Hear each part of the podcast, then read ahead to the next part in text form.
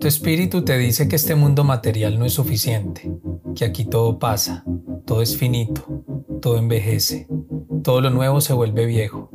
Las personas van y vuelven todo el tiempo, amigos, parejas, nuestros padres o abuelos al final de sus días. Aquí todo pasa, pero el espíritu que es eterno llama a la infinitud, a lo trascendental, a lo importante, como la huella que dejamos en otros, las sonrisas que robamos, la ayuda que brindamos, el consejo que damos con amor, esas cosas hermosas que dejan una buena marca en el corazón de las personas. Eso es lo realmente importante y eterno.